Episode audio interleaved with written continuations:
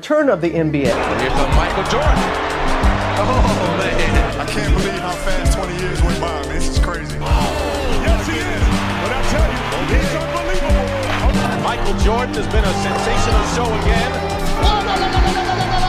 Give it right back for Rick. Oh, my goodness. Look at that pass. Curry, a floater on the fly. Oh, my God. Reggie. Reggie. Let's go. It's video. We're playing video. Here we go.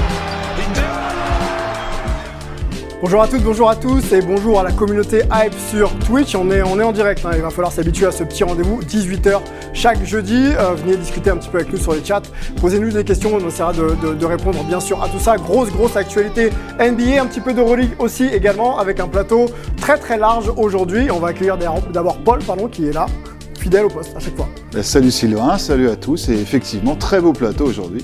Yes, on accueille euh, une revenante, la première de cette saison. Melissa Diawakana, comment vas-tu? Et Très bien, merci. Avec les lunettes et tout. Là, on fait, on Style. change, on change. On change. On t'avait pas interrogé d'ailleurs, il y a une grosse actualité du basket féminin euh, ces dernières semaines. Le cas Marine Joannès, les sorties de Céline Dumerc. Rapidement, qu'est-ce que tu as pensé un peu de ce qui s'est dit euh, sur, sur Marine ces, derniers- ces derniers temps? Bah, un peu comme tout le monde, déjà, on a eu euh, ce, ce- ce premier fait qui était de ne pas la prendre euh, ou de ne pas lui laisser trop le choix. Ouais. Ensuite, on a euh, cette. euh, je trouve que c'est très dommage de dire euh, si à chaque fois un joueur, une joueuse devait. Faire quelque chose dans une ligue, bah, c'est pas juste une ligue, c'est qu'en WNBA, euh, c'est pas comme si on comptait 5 ou 6 françaises dedans. Mhm. Il y en a très peu, donc quand on a des joueuses qui brillent dans des Autant les valoriser, autant en faire beaucoup. Bah, c'est pas autant, c'est qu'on l'a fait autant du Céline, de Céline Dumer quand elle est partie à Ekaterinbourg, quand elle a fait euh, la WNBA. Je pense que chaque Française a été honorée, donc je vois pas pourquoi aujourd'hui on se passerait de Marie-Joannès si elle brille et qu'elle fait des bonnes choses. Il faut le faire pour tout le monde parce que c'est un honneur en fait. Accéder à la WNBA, c'est pas comme si c'est donné à tout le monde. Oui, puis on n'a pas oublié les finales de Tony Parker qui ont été célébrées aussi également comme il se devait. Bah, on a fait Tony Parker, on va peut-être pas. euh, voilà, si les gens ne veulent pas faire euh, l'amalgame homme et femme, pas mélanger les choses, on veut bien. Mais quand une femme fait quelque chose d'exceptionnel et joue en WNBA, comme je dis, c'est exceptionnel. Il faut le dire, il faut euh, l'honorer parce que c'est la meilleure ligue, c'est le, le sommet. Enfin, c'est le, le sommet que Y a pas plus haut. d'une carrière, il n'y a pas mieux. Donc, euh, il faut en parler. Et à chaque match, c'est elle.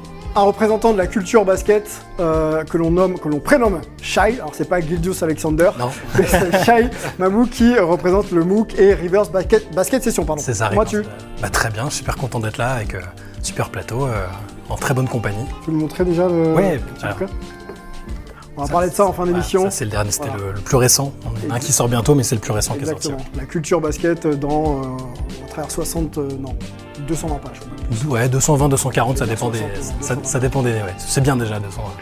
Bon, un autre nom du, du basket français, euh, reconverti en tant qu'agent euh, et consultant pour Canal Plus Afrique. Il est le plus grand disrupteur que l'on connaisse euh, dans, dans le basket euh, aujourd'hui. L'un, en tout cas, c'est François Niam. Salut François. Salut, salut, bonjour à tous. Merci d'être là, François. Petite question euh, euh, également pour toi, et j'ai oublié la question pour euh, Shai, mais on va revenir tout de suite dessus. Euh, L'évolution du basket français. Euh, les pépites françaises sont en train d'éclore un petit peu partout. Victor Mbanyama, Bilal Koulibaly. De ton regard d'agent, qu'est-ce que tu penses un petit peu du vivier français en ce moment? Bah, il, est, euh, il est exponentiel et c'est pas nouveau, j'ai envie de dire. C'est bien que maintenant ça soit euh, vraiment euh, mis au grand jour, à la lumière. Mais, bon, a priori, le, bassin parisien, si je ne m'abuse, avec le, bassin de Sao Paulo, c'est celui qui fournit le plus d'athlètes de haut niveau. Donc on a quand même en France, pas que au bassin parisien, mais en France, un vrai vivier d'athlètes. Ça ne s'arrêtera pas. Et je pense qu'il y a peut-être encore deux, trois euh, modifications à faire euh, pour en faire des tueurs. Mais en tout cas, le talent est là et, et- et c'est beau à voir. Shai, euh, tu suis aussi le basket français euh, à travers bon, euh, tes médias. Tu fais des, des interviews le- récemment d'ailleurs de, de Chikombu. Ouais.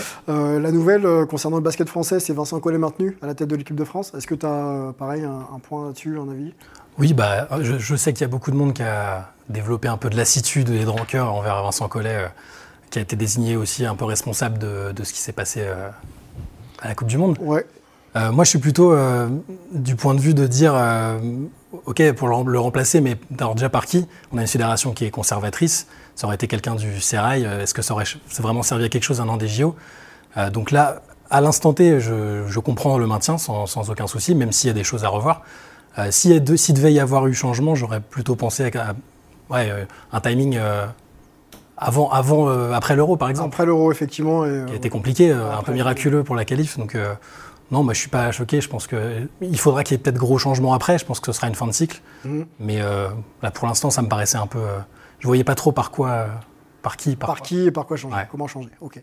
On reste dans le basket français. On va honorer euh, et parler surtout de, de Mike Djellabal, euh, qui euh, a été honoré par son club de Chalon-sur-Saône euh, ce, ce week-end. Mike Djellabal qui avait été victime, on s'en souvient, d'un AVC en avril, en avril dernier. On vous montre un petit peu l'hommage de, de Chalon-sur-Saône et on discute un petit peu de, de, de Mike Djellabal. Ah, donc oh, il n'y a pas de son, donc c'est en off. Je me retourne vers euh, François, qui a suivi forcément euh, l'évolution de la carrière de, Mike Djellabal, euh, passé par Cholet, passé par la NBA, également le Real Madrid, que des grosses, des grosses pointures, une grosse carrière, une grosse longévité. Il y a un titre de champion d'Europe en 2013 avec l'équipe de France, il y a un titre de vice-champion d'Europe en 2011, et puis il y a les titres aussi à la Coupe du... Enfin, non pas les titres, pardon, mais des podiums à la Coupe du Monde. Gros, gros, gros, gros palmarès de, Mike Djellabal.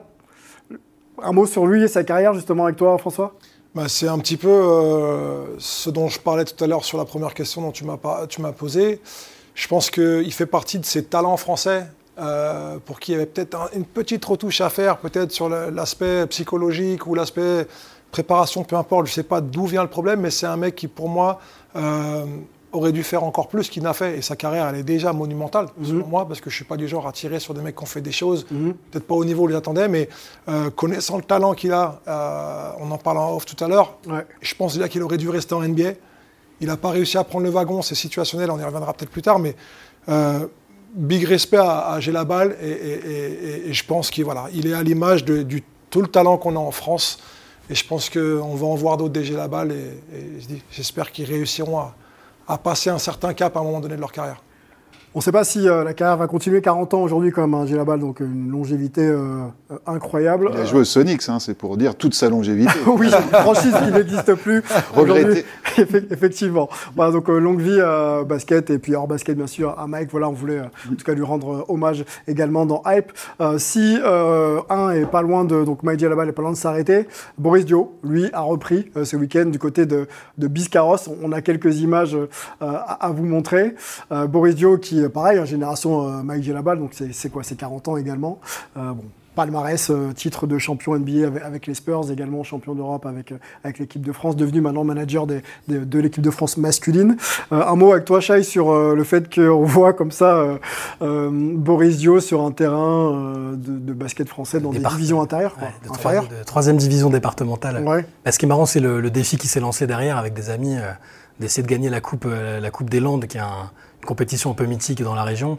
Il revient aux sources. Enfin, je, je trouve ça, je trouve ça génial. Puis son premier match, il le fait dans, dans le style euh, Boris Dio, quoi. C'est-à-dire qu'il joue euh, petit temps de jeu, mais très collectif. Il n'a pas cherché à, À forcer. tirer la lumière, à forcer. euh, voilà, bon, il a, il a toujours un physique. euh, son physique de fin de carrière, on va dire, qui, bon, au niveau de troisième l'air de suffire quand même, départementale, Ça suffit largement, et puis ça suffira, je pense, pour, pour toute la saison avec eux. Mais ça fait forcément plaisir. C'est un joueur qu'on adorait voir, euh, euh, même en fin de carrière. Il a eu, il a eu plusieurs vies de, basket, hein, euh, Maurice Passionné, hein, quand on, on rechausse comme ça les, baskets à, à 40 ans, sans prépa limite, c'est qu'on aime ça. hein. Je pense que c'est ce que veut traduire aussi, euh, aussi Boris. On continue euh, avec notre dernier Français, Alexis Aginsa, euh, qui est devenu euh, récemment assistant coach de Washington Gogo, donc la franchise de G-League euh, des Washington Wizards. On voulait aussi euh, en parler. On l'avait reçu aussi dans, dans Hype avec toi, Mélissa. Euh, le fait que la génération Alexis Aginsa passe au coaching, est-ce que voilà, c'est quelque chose que, auquel tu tu t'attendais ou pas? Euh, par rapport à lui, le connaissant Ouais. un tout petit peu, oui, parce que c'est quelqu'un qui a toujours aimé le basket. C'est quelqu'un qui a quitté un peu les terrains un peu prématurément, hein, on a vu du jour au lendemain, mais c'est quelqu'un qui est resté proche parce que même sur les réseaux, il est très présent. euh, il, est- suit l'actualité euh, de tout ce qui se passe, que ce soit chez les hommes que chez les femmes. Euh, moi, j'ai souvent eu des, interactions avec lui où il est toujours en train d'encourager, il est toujours en train de suivre le mouvement, il est toujours au top de l'actualité. Et honnêtement, non, le voir de l'autre côté et, du terrain, non, non, je suis pas étonné parce que c'est un passionné du basket, il aime le jeu et puis je pense qu'il a beaucoup à transmettre. Alexis Aginsa qui démarre sa carrière de, coach. euh, on va essayer, on essaiera de l'avoir justement pour qu'il puisse nous parler un petit peu de justement comment ça se passe et puis euh, son rapport avec la nouvelle génération. On sait qu'il est très proche de, certains joueurs. Peut-être que Bilal aussi, euh, il va pouvoir aussi un peu lui apporter quelques, conseils. On suivra ça et puis on essaiera de l'avoir avec nous dans, dans cette émission. On va rentrer maintenant dans le cœur de l'émission puisqu'on va parler NBA et Euroleague dans le débat de la semaine.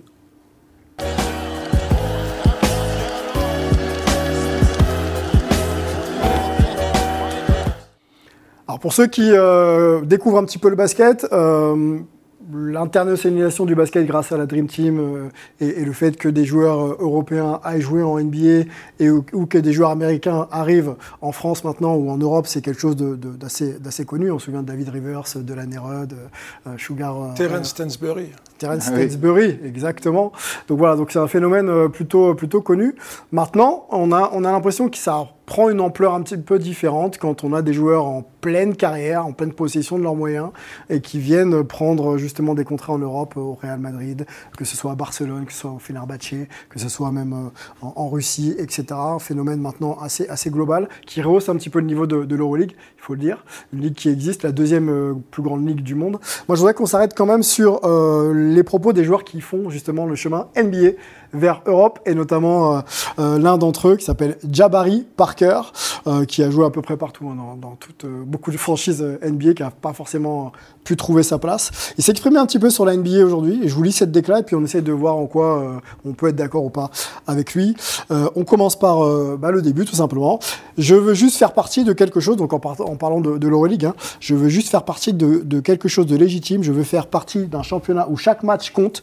Malheureusement, la NBA est un business, il y a 10 ou 12 équipes qui essayent de gagner chaque match et l'autre moitié qui essaye d'obtenir un choix de draft. Ça, c'est pour la première partie de la déclaration. Euh, il continue. Euh, Qu'en est-il euh, des bons joueurs? Soit il faut être super bon, soit il faut être super mauvais pour perdre des matchs. Il n'y a aucune excuse à avoir un Demarcus Cousins, Dwight Howard, John Wall, des gars qui ont potentiellement rentré au Hall of Fame sans contrat aujourd'hui. Malheureusement, la NBA est en train de se dégrader. Il y a beaucoup de choses qui échappent à notre contrôle. Euh, petit tour de table. J'ai l'impression qu'on va peut-être tous être d'accord euh, avec les réponses qu'on va, amener, mais j'aimerais justement qu'on développe tous les angles sur la première partie de cette déclat. Est-ce qu'on n'est pas sur euh, les propos d'un joueur qui n'a pas su s'installer et qui maintenant qui est plus dans cette lumière, donc un joueur un petit peu rejeté. Est-ce qu'il n'y a pas des propos un peu, un peu de, de colère, on va dire, colère froide euh, sur le fait qu'il n'ait pas su trouver sa place en, en NBA, que maintenant, voilà, il, il, il- il en explique un peu les raisons. Qu'est-ce que tu en penses, Paul? Oui, il y, a, il y a un peu de ça, il y a un peu d'amertume, aussi peut-être un peu d'auto-persuasion, parce que bah, c'est le choix qu'il a fait, donc maintenant il essaye de, de l'assumer euh, coûte que coûte. Après, sur, sur sa déclat, la première partie est entendable, notamment sur le fait que la NBA est un business, qu'il y a des équipes qui tankent, ça c'est une évidence. Après, le reste, quand il dit que DeMarcus Cousins ou John Wall euh, vont aller au Hall of Fame, je suis, je suis un peu plus réservé sur cette partie-là. hein. Oui, c'est sûr. Bon, je me tourne vers l'agent, euh, François Niam, le business de la NBA. euh, on, on peut le dire, on en parlera en fin d'émission, mais tu as travaillé avec euh, Joel Embiid. Euh, donc voilà, Joel Embiid, entre autres, hein, bien sûr, mais euh, euh, MVP en titre de, de la NBA aujourd'hui, Joel Embiid, et puis joueur référent qui va jouer pour Team USA cet été. Euh, le business de la NBA. euh, en quoi il impacte la réussite ou la non-réussite d'un joueur?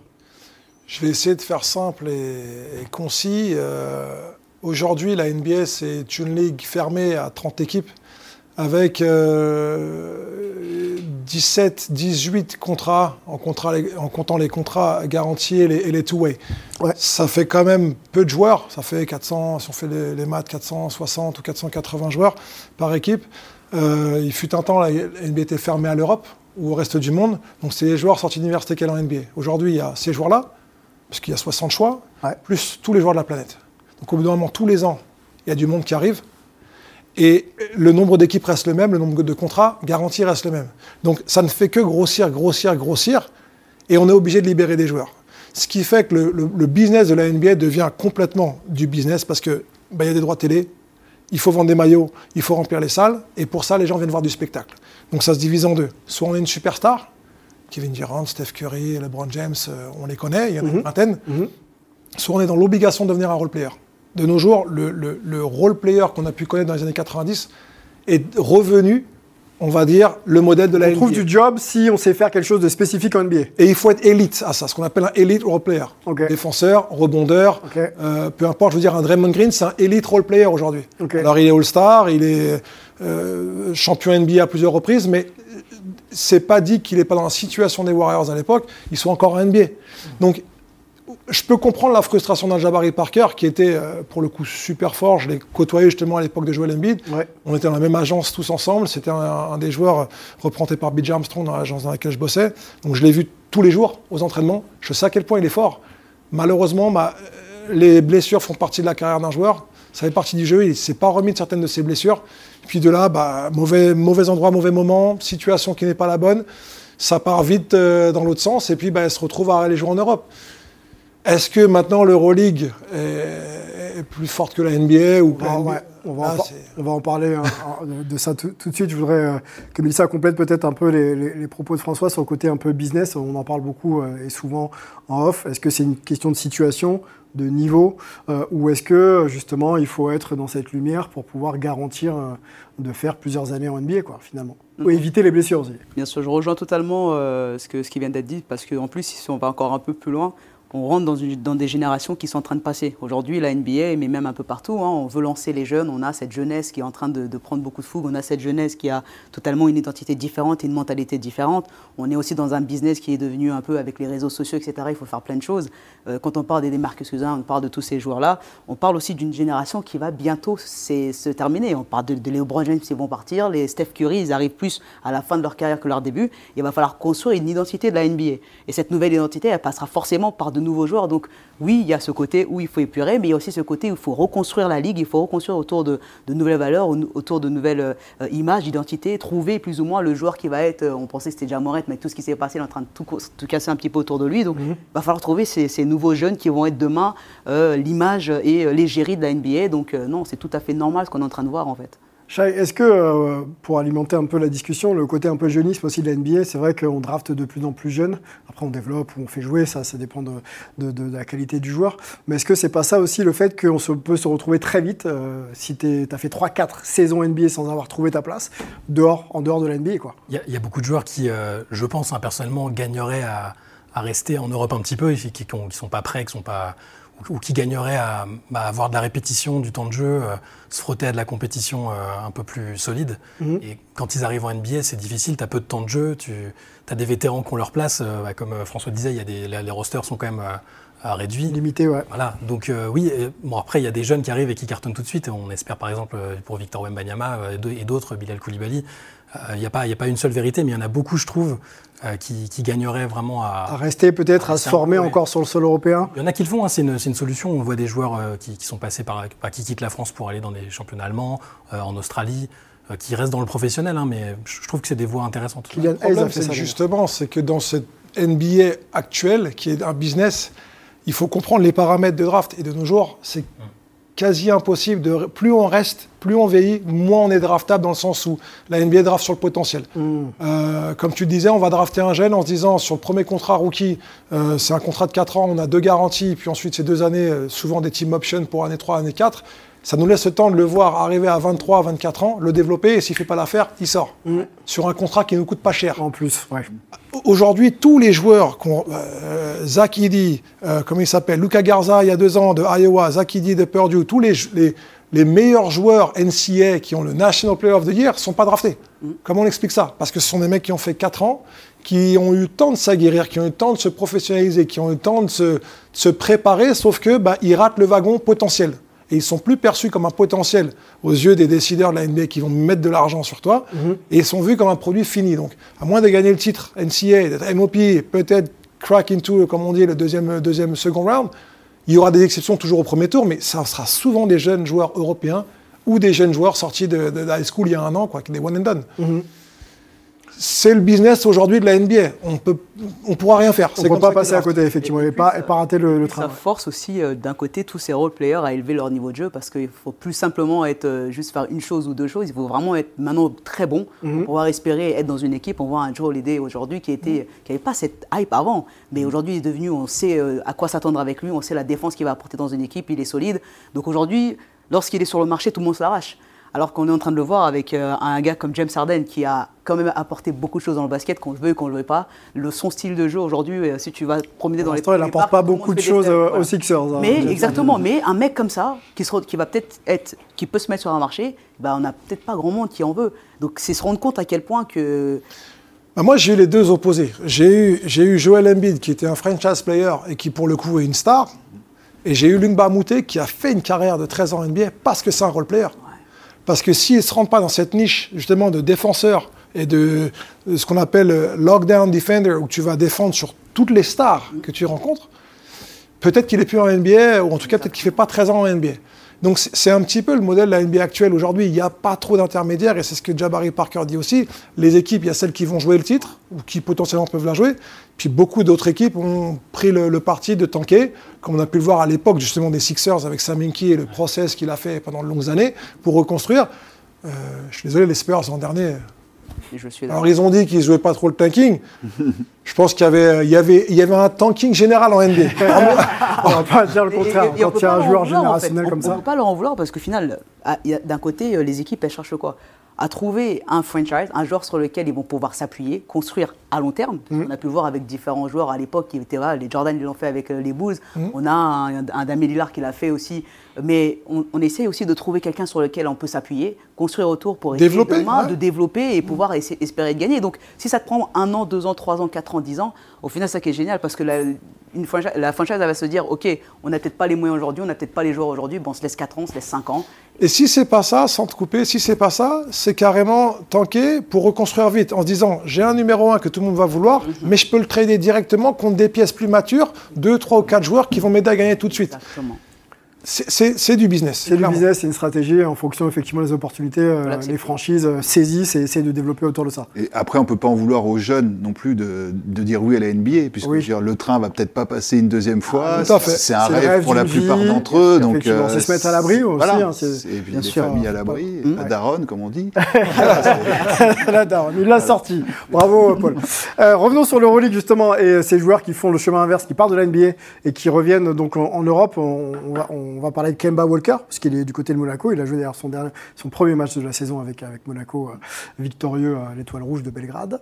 Euh, on peut parler des frères Hernan Gomez. On peut parler de qui d'autre euh, Sergi Yami. Rotic, euh, Sergi Baka du côté, de, du, côté de, de- du Bayern. Est-ce que c'est euh, pareil, c'est des choix par défaut, euh, selon toi, Shai, ces retours, ou est-ce qu'ils vont venir impacter l'Euroleague et, et être eux-mêmes? C'est clairement, enfin là pour eux, dans ces cas de figure-là, c'est clairement des choix par défaut parce que c'est des joueurs qui n'avaient pas de, la, la possibilité de rester en NBA avec un- une situation ou un contrat qui leur aurait convenu, je pense. Ça vaut aussi pour Jabari Parker. Enfin, c'était un, numéro 2 de draft, c'était un énorme potentiel.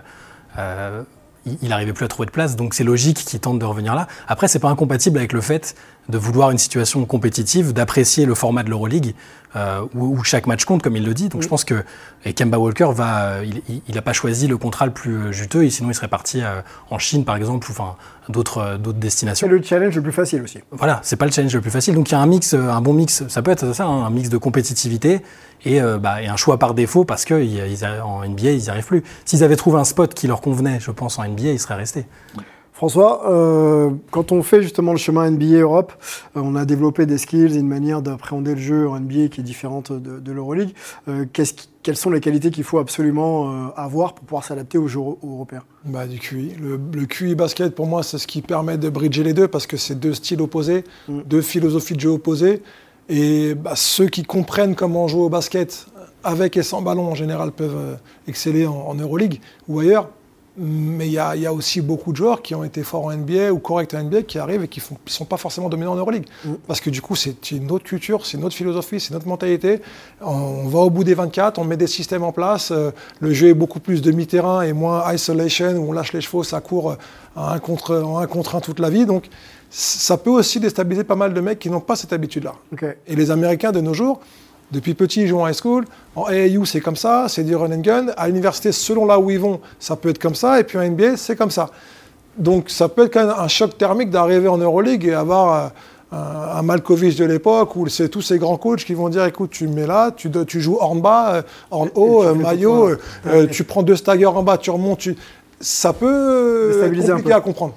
Et on voit que c'est aussi compliqué dans l'autre sens, avec les anciennes stars de l'Euroleague qui vont en NBA, qui n'arrivent pas à s'adapter. Alors, les exemples récents, là, là, c'est encore tout frais, mais Misic, par exemple, Oui. avec le Thunder, il a joué 26 minutes euh, contre Charlotte, il a dit, j'ai l'impression d'avoir joué 45. Donc, enfin, le rythme est vraiment C'est complètement intense. différent. Quoi. Donc, euh, Et puis il y avait ceux d'avant, enfin Teodosic qui, était une superstar en Europe, Ouais. qui est un des meilleurs joueurs. Tout le monde disait qu'est-ce que ça donnerait en NBA, euh, ça serait fantastique et il, il a eu du mal quoi, parce que c'est c'est presque trop simpliste par Ouais, rapport à ce que. Nando euh, aussi, on en Nando Ouais. en off, euh, Juan Canavaro, qui était euh, la, bomba de, de Barcelone, qui n'a pas marché du côté de- des Grizzlies. Donc ça, ça en fait beaucoup. On reste sur l'Euroleague et, et peut-être ce transfert un petit peu de franchise ou de place forte qui pourrait survivre en NBA. En préparant l'émission, on en discutait avec, euh, avec François, le- l'exemple du Real Madrid, dans les infrastructures, la formation, le fait que ce soit un club de haut niveau. Ils, se- ils ont rencontré d'ailleurs les, les Mavs là, en pré-saison de Dallas. Ça s'est bien passé d'ailleurs pour, pour, pour le Real. Est-ce que c'est une place comme ça, le Real, qui pourrait exister selon toi euh, sur tous les plans, en business aussi d'ailleurs, en NBA Oui, euh, je pense qu'il n'y a pas beaucoup d'équipes comme le Real Madrid Ouais. en dehors de la NBA, mais il existe 5-6 équipes, je pense, ou allez, une dizaine, si on veut être large, de, de très haut niveau, au niveau infrastructure, au niveau, euh, au, au niveau talent, au niveau budget, au niveau tout, qui peuvent réunir, on va dire, ces éléments euh, que les franchises NBA ont. Moi, pour avoir accompagné un, un gamin dont, dont je m'occupe aussi euh, à l'époque en jeune à Madrid, j'ai eu l'occasion de, bah, de découvrir les infrastructures de Real. Effectivement, c'était la première fois. Ça, Ça- ça marque. claque. On se rend compte ouais, d'accord, là, on n'est plus, euh, sans manquer de respect Ouais. à notre hexagone, on n'est plus dans, on n'est pas au Portel, on n'est pas à Bourg-en-Bresse, on n'est pas à l'Armine de Nantes. Real de Madrid, c'est quelque chose, je pense, qui a mis les moyens. C'est une institution où il y a une culture de la gagne, où il y a des moyens, euh, une fois de plus, matériels euh, mis à disposition des joueurs pour performer. Par contre, c'est pareil, c'est l'usine. Si on n'est pas bon tout de suite, la prochaine génération arrive. Arrive, ça va très vite, ouais. Euh, Peut-être un petit parallèle aussi avec l'Asvel qui essaye de faire des choses. Là, il y a une nouvelle salle qui va arriver euh, à l'hiver, enfin même euh, au- à l'automne, dans, dans quelques semaines. Euh, les budgets qui augmentent, hein, je crois que les chiffres ont été donnés, je crois qu'il y a 20 millions de budget, ou 21 quasiment, de, pour, pour l'Asvel cette saison. Donc on- ça a l'air de commencer un petit peu à se structurer, le projet de, mené par, par Tony Parker. Un petit mot d'ailleurs avec toi, Mélissa, je sais que tu suis un peu l'Euroleague, tu as même été sur le terrain de, d'Euroleague féminine il n'y a encore pas longtemps. Euh, la saison de l'Asvel, la saison de Monaco, tu penses que ça, ça peut faire quoi cette année? Bah, je pense que Monaco, euh, moi je mise pour Monaco parce que c'est, ça me paraît plus solide en termes de, de- de- d'encadrement, en termes de que ce soit hors, euh, off et on, on the court. Ouais. Ouais. On t'a compris. Belle. Sur et, et hors dehors du terrain. En dehors et sur le terrain, ça paraît quand même un peu plus solide, un peu plus structuré. Euh, Les joueurs, on voit quand même euh, une certaine euh, cohérence dans garder les joueurs, certains joueurs, certains noyaux, et essayer d'évoluer avec ça. Donc ça paraît un peu plus solide, alors que l'AZ, on a un côté, on ne sait pas vraiment. Ça, ça a l'air de pas toujours bien matcher, euh, ça tourne beaucoup, on achète des joueurs et puis non, ça va pas, et puis on change, et puis ça va pas. On a d'un côté une réelle identité, on, a, on sait où on va, on a un coach solide, on a au pire ça marche pas, mais on a quand même quelqu'un qu'on a gardé, euh, on a gardé là, on a un noyau de joueurs qui sont, restés, qui sont restés les mêmes, qui jouent ensemble, qui commencent à avoir l'habitude de jouer ensemble, qui connaissent aussi comment ça se passe, comment ça joue euh, en Betclic, comment ça joue en Euroleague. Enfin, je veux dire, aujourd'hui, euh, oui, beaucoup plus, je vois beaucoup plus Monaco continuer dans, dans cette Alors, Monaco, c'est Final Four. Est-ce que c'est plus que Final Four là, cette saison pour eux? Est-ce que c'est plus euh, que Final Four? Attention, finale, le l'Euro- titre l'Euroleague c'est solide. L'Euroleague c'est solide et surtout euh, on voit un peu avec les difficultés qu'on a eues et ce que la, la, la essaie de mettre en place justement avec ses- tout ce côté financier qui, qui pénalise au final parce qu'on veut faire des bonnes choses, mais d'un côté on a un peu euh, l'herbe qui se fait, euh, Ouais. sous le pied. Donc On met un peu le frein. ouais. on a un peu le frein, donc c'est pas évident de, de- de mettre en place euh, tout un, un- un- une équipe et tout un fonctionnement pour essayer d'aller euh, bah, être au plus au top de la compétition sur une ligue, mais tout en ayant aussi euh, toutes les contraintes derrière avec euh, bah, tout ce qu'il y a là, avec la Betclic, et ça c'est compliqué, mais Monaco. Monaco peut, peut exister largement cette année. Oui. Alors, la, la chance de l'Asvel, outre le probable changement de coach, euh, ça peut être l'instauration du play-in cette année. Donc, Ah ça va oui. concerner les, les équipes de la 7e à la 10e place. Ouais. Bon, même si eux ont fini 18e et ils en sont à 16 défaites consécutives dans la compétition. Mais voilà, ça peut être euh, accroché à la 10e Statistique, place. toujours C'est positif. important. Donc play-in euh, en Euroleague, euh, donc sur le format NBA. Voilà, ça c'est la nouveauté pour renforcer encore la compétitivité d'une compétition qui est franchement euh, très très Mais compétitive. il faudrait souhaiter à l'Asvel de trouver une réelle identité en fait. C'est un peu comme Paris, euh, le Paris Basket au début, euh, il y a eu cette équipe en Pro B, il y a eu tous ces trucs autour, on, apprend, on prend des stars, on, prend, on essaie de faire de la lumière, mais à un moment donné, euh, il faut que ça joue basket. C'est-à-dire qu'il faut amener euh, des coachs qui vont vraiment euh, amener cette équipe-là là où ils veulent aller, il faut mettre des joueurs qui vont amener, il faut un certain, il faut refermer le truc et vraiment se concentrer sur le plus important qui est le terrain et le basket. Donc je souhaite vraiment à l'Asvel à un moment donné de, de trouver, parce que je pense que ça serait aussi bien pour tout le basket français au final, hein, parce qu'on pourrait faire des guerres au Monaco, l'Asvel. C'est la Betclic qui brille, c'est la France qui brille, enfin c'est notre championnat. Et donc, euh, On fera une, on fera une discussion sur, sur l'Asvel. Il, y a- il y a plein de points intéressants dans ce que tu dis. C'est vrai qu'il y a les investissements faits aussi par, euh, par euh, euh, le board de, de Tony Parker pour cette nouvelle salle. C'est pas toujours évident de, de compiler investissement en infrastructure et résultats euh, sportifs. On le voit avec euh, l'OL il y a quelques années de foot. C'était très compliqué quand ils, ils allaient sur la construction, la construction pardon, de leur stade. C'est vrai qu'on fera une petite discussion euh, globale là-dessus sur le projet. Effectivement, Asvel, ça peut être intéressant. Puis c'est hype également. On va continuer notre discussion. Nous, on va se faire un petit focus des Français de la conférence Ouest.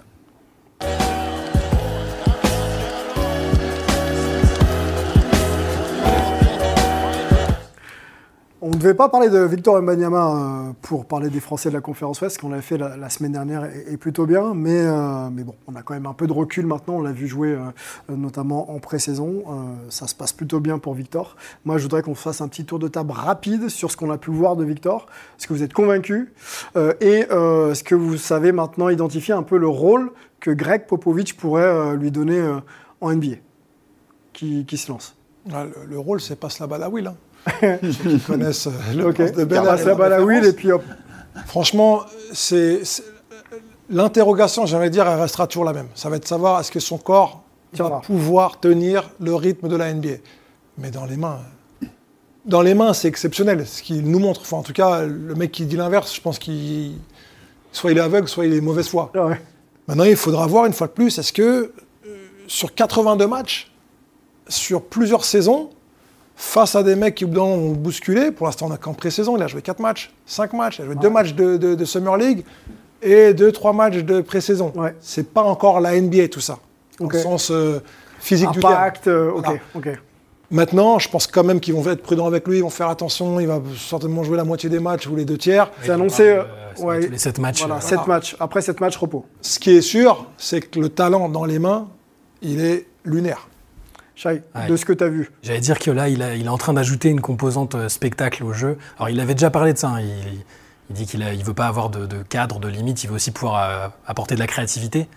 Euh, là, sur les derniers matchs, bah, voilà, on le voit tenter des petits ponts, euh, des, des passes à l'aveugle dans le dos en sauvant, enfin des trucs qui normalement sont impossibles à faire quand on a ce gabarit-là. Euh, puis il, monte la balle. Enfin, tout est. Il, y a une volonté de faire quand même le spectacle et de- d'en donner aux gens pour leur argent. C'est ça en fait le. Donc c'est le Pas au détriment du jeu Non, voilà, c'est jamais, c'est jamais non plus. euh, c'est efficace parce que le petit pont, il le passe et il y a une action derrière. La, la balle, il la sauve. C'est une passe, une passe quasi décisive pour Devin Vassell qui la met pas, mais c'est, c'est efficace. C'est au Il va service. falloir, s'il y a petit, il va falloir voir s'il y a petit pont face à LeBron James, hein, par contre. pas sûr. je pense qu'il aura, il va pas hésiter. hein. Il va pas hésiter Mais oui. Il n'a pas, pas hésité. Victor, aujourd'hui, je pense qu'il est. euh, Il est lui-même. on, on a, il est lui- exactement ça. On n'est pas en train de découvrir, nous, quelqu'un de, de différent. C'est ce qu'il est en train de faire là, c'est ce qu'il a toujours fait. Moi, j'ai juste hâte de le voir vraiment arriver au top de sa confiance et vraiment euh, prendre ses repères dans la ligue. Et euh, avec juste ce qu'il a fait aujourd'hui, c'est déjà, déjà très beau, comme on dit. Quand ce qu'il a dans les mains, c'est magique. Mm. Moi, j'aimerais vraiment le prendre. Et des fois, c'est assez drôle de voir que s'il lève les bras, il est au-dessus de tout le monde, mais il est encore en train d'hésiter quand il reçoit la balle. Ce petit temps de décalage avant d'allumer. Et quand il va vraiment, vraiment prendre conscience de ça, Mm. Moi, je pense que ça va être. euh, Il y a sa défense aussi, quoi. La défense, Ouais. c'est- Il y a des séquences, euh, pareil, c'est surréaliste parce que il a un temps de retard, il a, il a 1m50 de retard, il tend le bras et il fait une interception. Enfin, c'est, des scènes, c'est, aussi, euh, c'est On du highlight permanent, quoi. On va être surpris. Je pense qu'il peut tenir aussi sur les duels un contre un. Enfin, il va falloir. Bah, on l'a vu, hein, Ouais. quand il a Ah, fait le petit pont derrière, tu as bien sûr que ça plaît pas, donc tu as un joueur qui est venu essayer de le charger un petit peu physiquement. J'ai regardé encore moins dix fois cette, euh, cette action, il, hein. se prend, il prend vraiment un coup d'épaule. hein. Il est resté solide le hein. j'ai dit euh, c'est pas mal. Allez, les autres Français de, de- de- de NBA, on va les citer. hein. Quand on dit les autres, Nicolas Batum, Rudy Gobert, euh, Ousmane Dieng, Victor Wembanyama, on vient d'en parler, Olivier Sarr, Moussa Diabaté, Ryan Rupert, Sidi Sissoko. Euh, commençons peut-être par euh, les plus anciens, Nico Batum et, et Rudy Gobert. Euh, on se fait un pêle-mêle ensemble. Quelle saison attendre de ces, euh, de ces deux euh, vétérans maintenant Euh, Rudy Gobert, peut-être pour commencer, euh, c'était un peu difficile son adaptation à, à Utah. Une saison là pour confirmer, vraiment? Ouais, Moi, je, en fait, je, je pense que le challenge le plus important pour Rudy, là, c'est de. Enfin, il souffre un peu d'un manque de, en tout cas de son point de vue, de considération et de respect, Ouais. même en France. Euh, et aux États-Unis, c'est décuplé parce qu'il y a une image particulière. Et je pense que s'il arrive collectivement à faire de Minnesota bah, une des meilleures défenses de la ligue, à faire en sorte qu'ils aillent en playoff, je pense qu'il regagnera ce, ce- ce respect-là qu'il a l'air quand même de réclamer. euh. Et euh, moi, personnellement, c'est ce que j'attends de lui, c'est de le retrouver dominant en défense. C'est un one-man defense. Quoi. Utah, c'était, il cachait les, les défauts des autres, Les défauts il des les autres, rendait ouais. ultra compétitifs. Donc, euh, bah, le- je m'attends pas à des stats en particulier. Bah, il y aura du double-double, des contres. euh, il sera de- dans la discussion des meilleurs défenseurs de l'année. Peut-être une meilleure association aussi avec Karl Oui, bah, Towns, ça, quand même. c'est- ça, ça, c'est toujours l'intrigue, euh, l'énigme, on ne sait pas. Mm. Euh, avec Towns, euh, puis Edwards qui va essayer aussi de prendre le contrôle de l'équipe, c'est c'est l'année. Euh, c'est ouais, c'est une année, c'est- ça va pas être simple pour Rudy encore. J'ai l'impression, ouais. Euh, Nicolas Batum avec euh, François. Bah, Nico, c'est, 16e euh, saison NBA. euh, Et peut-être dernière. c'est le- C'est la- sûrement la dernière, je pense. Ouais.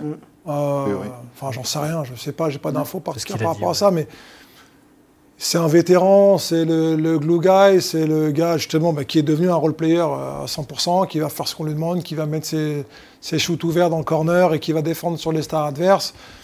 Dans une équipe, euh, pff, point d'interrogation, j'arrive pas à comprendre cette équipe depuis quelques temps. Ouais. En vue de, je pense que c'est, j'ai envie de dire, c'est un tour d'honneur avant les, avant les JO euh, à Paris.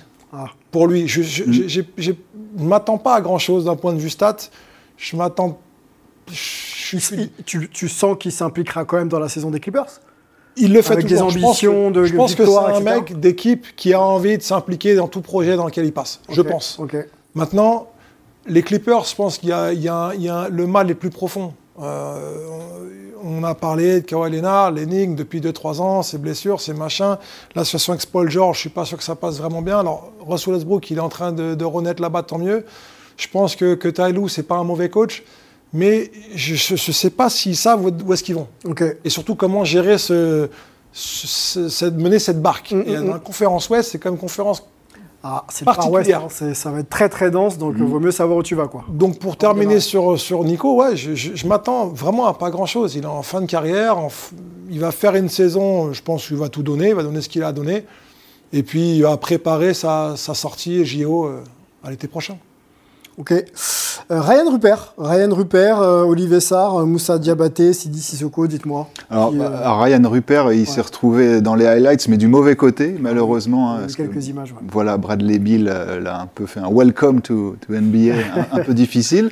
Donc, mais bon, lui, il va, a priori, il n'ira pas en G League, mais bon, il va voir, il a 19 ans, c'est encore jeune, il va avoir le, le temps de progresser dans cette, cette équipe très jeune, très inexpérimentée, qui risque de finir à la dernière place, même si, bon, Scoot Anderson, on, on va voir ce que ça donne.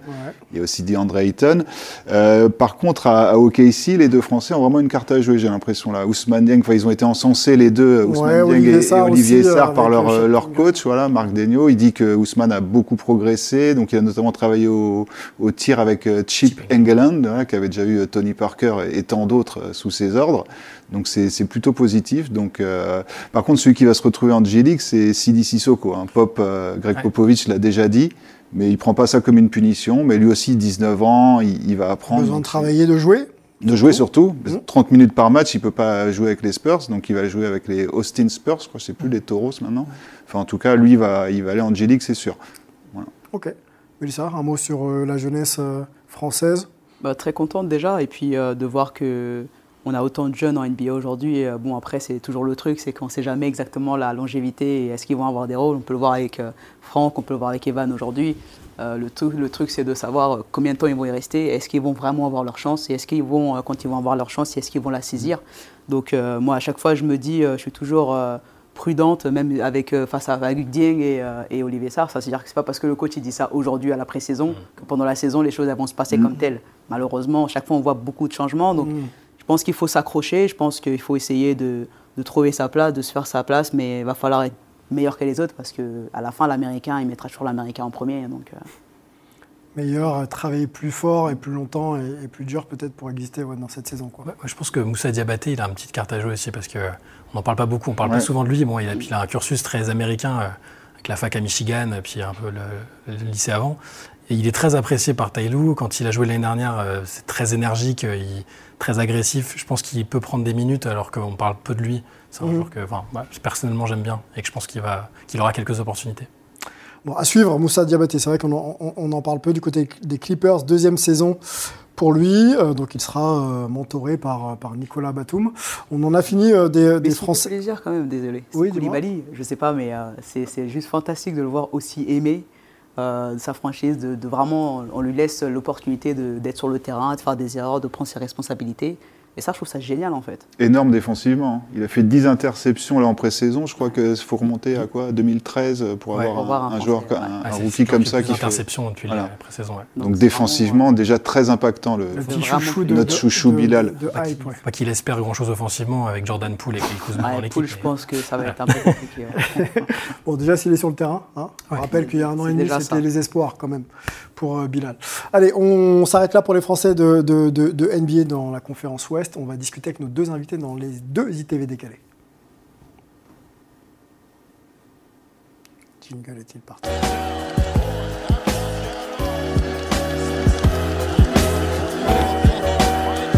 Alors, on commence avec euh, François. Niam, The Disruptors. On va mettre ça de côté, mais on va en parler dans, quelques minutes. Euh, tu as joué, euh, tu es euh, agent et tu es aussi euh, consultant pour Canal Plus Afrique, donc le basket dans sa globalité NBA, Afrique, Europe, tu connais. Tu as travaillé, on l'a cité, avec Joel Embiid, mais pas que. On va s'arrêter d'abord sur ce, cas, Joel Embiid. Je crois qu'en 2014, tu travailles avec lui. On n'est pas loin de la draft de, Joel Embiid. Raconte-nous un peu comment bah, tu as rencontré Joel et comment votre collaboration de travail s'est construite. Moi, je vais essayer une fois de plus de faire court, parce qu'on a toujours timé en télé. Euh, ça se passe comment? Ça se passe quand en 2007, euh, Luc Bahamouté à UCLA me dit écoute, prépare-toi. Euh, un ovni en, en- septembre, non, en septembre, il me dit moi, euh, c'est ma dernière année, c'est sa junior year, sa troisième saison. Ils avaient fait déjà deux Final Four d'affilée, Mhm. 2006-2007. Il me dit j'ai l'impression de stagner à UCLA, je mets mon nom à la draft en fin d'année. Donc si je suis pas drafté, je veux que tu t'occupes de moi. Donc bah, j'ai un an pour me préparer, je passe ma licence d'agent, je me prépare, tout ça. Et Dieu merci, il est drafté NBA. Donc je commence à bosser avec ces agents américains. Et de là, on met en place tous ces, bah, ces programmes, euh, Luc Bamouté Foundation qu'on met aux États-Unis, euh, en Afrique, pardon, avec les camps qu'on fait au Cameroun. Et après, on a été un petit peu amené à, à- à étendre à différents pays. Donc, bah, via euh, le, le- le programme qu'on a au Cameroun, et ben, Joël Embiid notamment, mais Pascal Siakam, Benoît Mbala, euh, Jonathan Chamois, Landry Noko, la liste est longue. Ouais. Les joueurs qu'on aide à partir euh, du Cameroun vers les USA principalement. Certains sont partis en Europe. Donc Joël Embiid, je l'accompagne à partir du moment où il quitte le Cameroun. Euh, c'est un des coachs locaux qu'on avait qui nous dit euh, en juillet, écoute, on a un gamin qu'il faut que vous preniez sur le camp. Ça faisait six mois qu'il joue au basket, il commence en janvier 2011, on est en juillet 2011. Donc il vient sur le camp, pour vous la faire courte, il est pas bon à l'époque, Ouais. mais je veux dire, quand on a un peu l'œil, on voit un timing pour. Il sortait du volet. Donc timing pour les contres, timing pour les rebonds. Le mec, il a des bonnes jambes, il court. Et surtout, tout ce qu'on lui montre, il est capable de le réitérer en 1, 2, 3 essais, c'est intégré. Ok. Donc quelque chose qu'il n'a jamais vu, tu lui fais travailler, deux, trois passages, il a compris, il l'a intégré. Donc ça, pour moi, c'est important. Donc de là, il part aux États-Unis, euh, il fait une année à Montréal Academy où ça se passe pas très bien. Il bouge à The Rock School l'année d'après pour sa dernière année, Kansas, puis NBA. Donc moi, je m'occupe de Joël depuis 2011 Ok. Jusqu'à son arrivée en NBA en 2014, 2014, il se passe trois ans. Prévu. alors, voilà, très court. Trois ans. Voilà, très court. C'est du jamais vu. Un mec qui n'a jamais joué au basket à 17 ans, qui est numéro 1 de la draft en janvier à 20 ans. Parce qu'il est numéro 1, alors je le dis peut-être pour me... Il finit troisième, mais quand on va faire le, le workout à Cleveland, David Griffin, le général manager, me dit « Je prends plus personne, c'est lui qu'on veut. Je bloque tout, c'est notre numéro 1, il est là. Il descend parce qu'il se blesse, c'est ça » Sauf qu'il se pète le pied, Ouais. Donc le lendemain, il y a les, les tests physiques, tests médicaux après le workout. Donc c'est sur deux jours. Le lendemain, il va courir sur le treadmill, tout ça, machin. On voit qu'il a une fracture de fatigue et qu'il va être, devoir être opéré. Donc de là, Griffin, le général manager de l'époque, qui est aujourd'hui à New Orleans. euh, New Orleans, euh, bah, prend peur et dit voilà, il nous annonce en off que LeBron revient et nous dit je dois gagner. Je ne peux pas prendre un mec blessé, je suis obligé de gagner. C'est comme ça qu'il prend Wiggins en numéro 1. Mais Embiid était numéro 1 de la draft en 2014, trois ans après avoir commencé. Et à l'époque, il y a un agent français qui s'appelle François Niam qui était l'agent de ce joueur numéro 1 de draft. Donc, c'est pour remettre les choses dans le contexte. sûr, bien sûr. En campagne Il électorale. n'y a pas de problème. c'est des choses qui doivent être dites parce que des fois, on pense que les agents français ont un numéro 1 de draft depuis euh, 2023. Mais c'était déjà Ça a il été fait avant. Voilà. Donc, euh, donc oui, je suis avec Joël depuis son départ du Cameroun. Qu'est-ce que tu penses? On fait un saut dans le temps. Il a choisi Team USA là rapidement. Euh, il avait le choix entre la France, Cameroun et, et USA. Il choisit Team USA. Qu'est-ce que tu penses du, du processus même et du choix Pour revenir sur ce qu'on a dit un petit peu dans le sens de, de- enfin, de- de la discussion de, Jabari Parker, aujourd'hui, le sport de haut niveau, c'est un business. À partir du moment où on sort de, de, de centre de formation, on sort de high school, université aux États-Unis, on passe chez les pros, ça devient du business. Aujourd'hui, d'un principe business, est-ce qu'il peut espérer gagner avec le Cameroun les JO ou est-ce qu'il peut espérer euh, gagner les JO avec la France ou les États-Unis? Voilà, donc je pense que lui, je ne prends pas position, lui, son, son délire, c'est se dire je veux avoir un maximum de titres. Il est deux fois meilleur score NBA, il est MVP en titre, il veut gagner, il lui manque le titre NBA, mais il veut gagner le CJO. Il ne les gagnera pas avec le Cameroun, soyons honnêtes. Donc, qui en plus est en tournoi pré-olympique. Tu me parles d'un choix sportif, hein, je te coupe avant le cœur. Moi, je pense qu'il est purement sportif. Je pense qu'aujourd'hui, euh, tous les Camerounais, si tu en connais, euh, sont très fiers. J'en connais. On Très, très fiers et très. et voilà. Aujourd'hui, le Camerounais, il sait qu'il est camère. Donc son sang, il est camerounais, il sait qu'il a grandi au camère et je pense qu'il n'a pas de doute là-dessus. Maintenant, il se dit voilà, si je dois gagner les JO, j'ai le choix entre l'équipe de France et l'équipe des États- des États-Unis. Euh, tu quittes le Cameroun en 2011, tu as vécu 17 ans aux États-Unis et 12 ans, aux- euh, 17 ans au Cameroun et 12 ans aux USA. Tu n'as jamais vécu en France. Pour moi, la logique veut que tu joues pour les USA, quitte à choisir, c'est pas pour le Cameroun. Mhm. Maintenant, ça fait parler. Il y a beaucoup de gens qui critiquent. Ça, Bon, je il prends a l'air d'être en paix avec, avec son choix. et Je préfère jouer avec LeBron James, Devin Booker, Damien Lillard et Steph Curry que d'autres joueurs. Ok, ça marche. La langue, pas de langue de bois, Fran- François Niam, euh, et ça fait plaisir d'ailleurs à, entendre. Euh, ça me donne l'occasion de transiter surtout sur un nouveau média, une nouvelle plateforme que tu as créée pour redonner justement aux joueurs l'opportunité de, qu'ils s'approprient un peu leur propre voix et leur propre parcours. Euh, tu vas à la rencontre bon, des, des- des légendes du basket et, et Abdelouad. en Pas que, hein, pas pas- que. c'est sportif en général. Sportif en général. sur trois, trois terrains sportifs, médias et entertainment, c'est-à-dire chanteur, acteur, tout ça. Mais pour l'instant, j'ai commencé avec les sportifs. Alors, les sportifs, et notamment Tariq Abdelouad que tu as été euh, voir euh, du côté de San San José. José, ouais, ouais. Bah, on, a, on a un petit, euh, une petite vidéo à vous montrer, puis on discute de ça ensuite. Quand on s'est parlé la dernière fois, tu m'as quand même expliqué que même à Évreux, tu y arrives par hasard. C'est pas genre on t'a recruté, c'est tu pars de mémoire en internat. Oui, non, donc, donc ma mère, qui, elle a vu que j'avais rien fait à l'école, en... donc j'ai redoublé une classe, donc elle a dit non, c'est pas possible.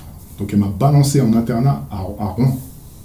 Donc à la base, c'est pour l'école. C'est punition entre guillemets. T'es pas Je bon à l'école. gérer, t'es un ouf, dégage. Internat. Internat à Rouen. Et avec les frères et tout.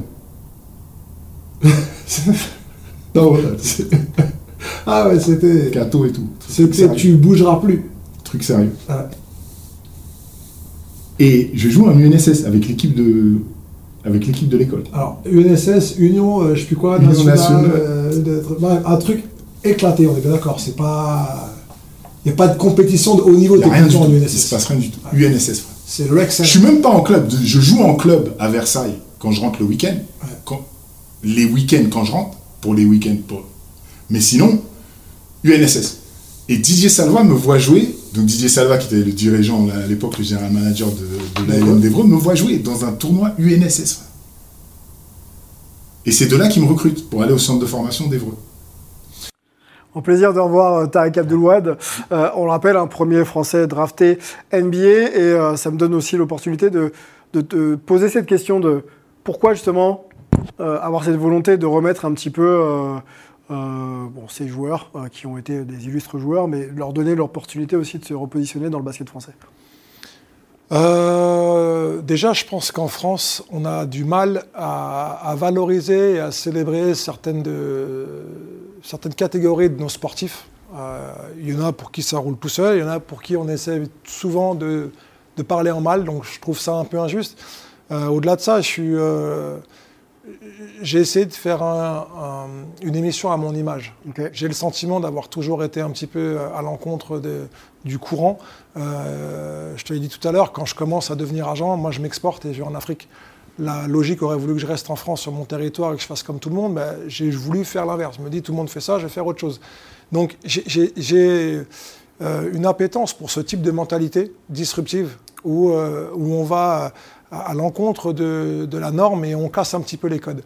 Donc bah, je pense qu'on parle de NBA tous les jours, on parle de Victor Wembanyama aujourd'hui, on a parlé de Tony Parker qui, a, qui était le premier Français au of Fame à gagner des titres et être MVP d'une finale. Mais rien de tout ça, je pense, n'est possible avant ce mec-là. Parce qu'il y a eu euh, JC Lefebvre qui a été drafté à l'époque au 9e tour de draft, ou je ne sais plus combien, en 67, euh, euh, sorti de Gonzaga, mais n'a jamais joué. Par contre, Tariq, il est drafté au premier tour. Il joue, il fait une carrière, il signe un gros contrat, ce qui à l'époque n'était, c'était du jamais vu. On en a parlé un peu plus tôt dans l'émission, la NBA était fermée. Donc, on n'en parle pas assez, Tony, de, de, de, de Tariq Abdul-Wahid. Tariq, ouais. J'étais au match de, la NBA l'an dernier euh, à Paris. La NBA a célébré les joueurs d'origine française, et encore n'étaient pas tous là, mais ce n'est pas une initiative française de la FFBB ou de la LNB. Ou de... C'est une initiative de la NBA. On n'a pas ce truc de vouloir honorer les gens qui nous ont fait vibrer. C'est un petit peu la démarche euh, que j'ai voulu avoir avec, euh, avec Disruptors. de Disruptor, donc euh, un média, une plateforme disponible sur YouTube, c'est ça Publié mensuellement Mensuellement pour l'instant, après on verra si ça grossit, mais j'ai- j'ai pas encore aussi rencontré une multitude de disrupteurs, donc je pense qu'il faut mériter ce, ce statut. Ce statut-là pour pas pouvoir passer chez toi. Ça court pas les rues, donc Bon, voilà, je, bien, je ouais. pense que 12 dans l'année, c'est déjà Bon, bon, pour teaser, il y, a- il y a quand même des gros noms qui vont arriver. hein. Oui, il y a- je peux vous dévoiler le prochain. Euh, alors, il y aura la partie 2 de, de Tariq qui sort le, le 27 octobre. Mhm. Euh, après, le prochain en date, euh, qui est déjà tourné, c'est Nicolas Anelka. Mais il y en a, il y en a plein d'autres ouais, qui, ont, qui, qui ont déjà été tournés, d'autres qui ont dit oui et qu'on va tourner dans le courant de l'année. Très bien. The Disruptors sur YouTube, vous y allez, vous tapez, vous trouverez. Forcément, on continue avec la culture basket qui s'illustre dans un document qu'on appelle un MOOC, Reverse Basket Session, qu'on peut remontrer, un Shai. Euh, Tu es euh, avec euh, tes collaborateurs à l'origine de, de- de ce document. Est-ce que tu peux nous en expliquer un petit peu la direction et ce qu'on peut y trouver, justement? C'est ça. Bah alors, euh, le MOOC Reverse, il est né de, bah, du souhait de sortir un peu de, bah, du circuit de distribution de la presse qui était devenu très compliqué. Mhm. Euh, Reverse, euh. Disruptif, voilà. Le prochain, c'est Shai. C'est pour ça qu'on vous a mis à côté. Et, et du, bon, du coup, Reverse existait en tant que magazine depuis, euh, depuis euh, 15 ans quasiment. Et euh, bah, c'était devenu compliqué pour la presse euh, bah, avec euh, la- forcément l'arrivée d'Internet, le fait qu'on traitait d'actualité majoritairement et que bah, ça, on, se faisait vite, euh, on se retrouve vite dépassé. Euh, donc on a choisi de, euh, de faire ce qu'on avait envie de faire, c'est-à-dire euh, traiter des sujets en long et en large, en profondeur. Transverso aussi. Voilà, c'est-à-dire que donc, comme tu disais, il y a la culture qui va autour des sujets qu'on traite. Là, par exemple, on a fait des villes. Là, les deux que j'ai ramenés, c'était New York et Boston, mais on a aussi fait sur des thématiques euh, du type euh, bah, les playmakers, euh, la défense. Je te laisse répondre, je te, je te prends un bouquin en même temps parce que j'ai envie de les voir. Hop. Voilà. Donc, on veut euh, voir, on peut en avoir bien un sûr. par ici. Tiens, vas-y, hop. Je vais tourner. Merci. Je connais bien. Et donc in- insister sur le. Alors voilà, il y, a- il y a un désir de qualité de le traiter en long sans se, sans se, se donner de limite de, de- de taille pour les articles. Euh, au niveau graphique, on essaye aussi de donner, donner beaucoup de soin à l'identité visuelle, que ce soit un objet de collection finalement. Euh, donc forcément, ça touche plutôt une niche de, de gens, les, les puristes, les passionnés.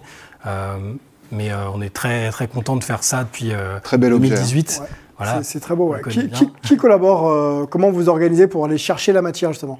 Alors, bah, on est toujours, c'est la même équipe qui était, euh, qui était sur, euh, sur la version précédente de Reverse et sur le site Basket Session, euh, qui, est, voilà, qui est étroitement lié. Ouais. On est, euh, alors, 5 à plein temps dessus, à gérer tout le- toute la chose. On a des collaborateurs extérieurs du type enfin, des pigistes, des graphistes. qu'on voilà, on essaie de renouveler aussi un peu les gens qui collaborent.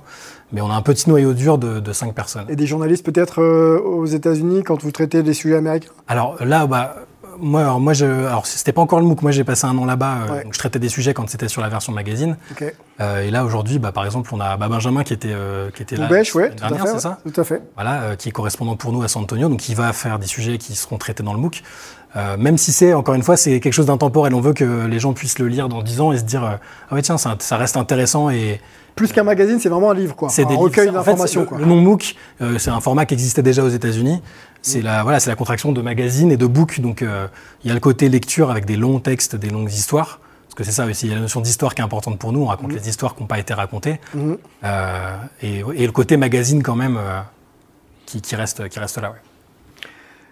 Vous en sortez un 13e numéro, là. Oui, exactement, on vient de le boucler. Losers. Ouais, la thématique des losers. Alors, euh, c'est pas les losers dans le sens, on, on se moque pas de gens qui ont perdu ou qui sont, euh, euh, voilà, qui ont, des- qui ont eu des carrières difficiles. C'est plus euh, pour raconter les histoires de, bah, il y a les beautiful losers, les gens qui ont des, des histoires qui méritent d'être d'être contées. Euh, C'est les valeurs de la défaite, les, les enseignements de la défaite. Et donc, on a parlé des histoires de, bah, d'individus, d'équipes marquantes parce qu'elles ont perdu d'une certaine manière. Euh, et voilà, il y a un peu de, j'allais dire, de philosophie aussi. hein, la thématique de la défaite, qu'est-ce que ça implique Mhm. quels, sont- quels en sont ses effets euh, euh, dans la société, dans le sport, euh, voilà. C'est le prochain qui, voilà, il est disponible sur Basket Session. En précommande déjà. précommande. Voilà, en précommande. Donc vous allez sur le site de Basket Session, vous Ouais. précommandez, et puis ça arrive C'est uniquement disponible sur le site. Bah, comme je disais, on est sorti des circuits traditionnels. Voilà, c'est comme c'est sur basketsession.com. Très bien. Eh ben, merci pour euh, ces, ces informations. On remonte euh, le bouquin. Là, c'est le numéro 12 et le numéro 13, donc déjà disponible en précommande. On va te remercier, Shahid, d'être venu. Bah, merci. Le crossover Hype euh, Basket Session est enfin réalisé. On l'attendait. On l'attendait.